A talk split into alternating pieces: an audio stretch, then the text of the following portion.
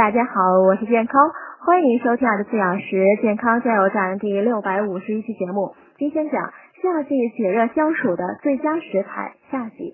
第三种芹菜，它性凉微寒，味甘苦，能祛湿清肠，缓解心火旺盛。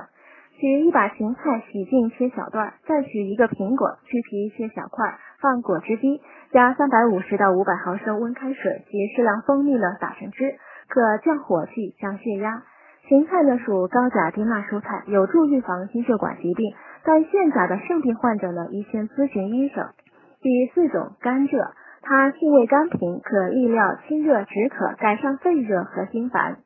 取二十克绿豆洗净，加四百毫升水，以大火煮开后呢转小火煮四十分钟至热烂后熄火，将汤倒掉，再将绿豆呢加五百毫升甘蔗汁即可。可利尿、消暑、解毒，并有助改善便秘和咳嗽。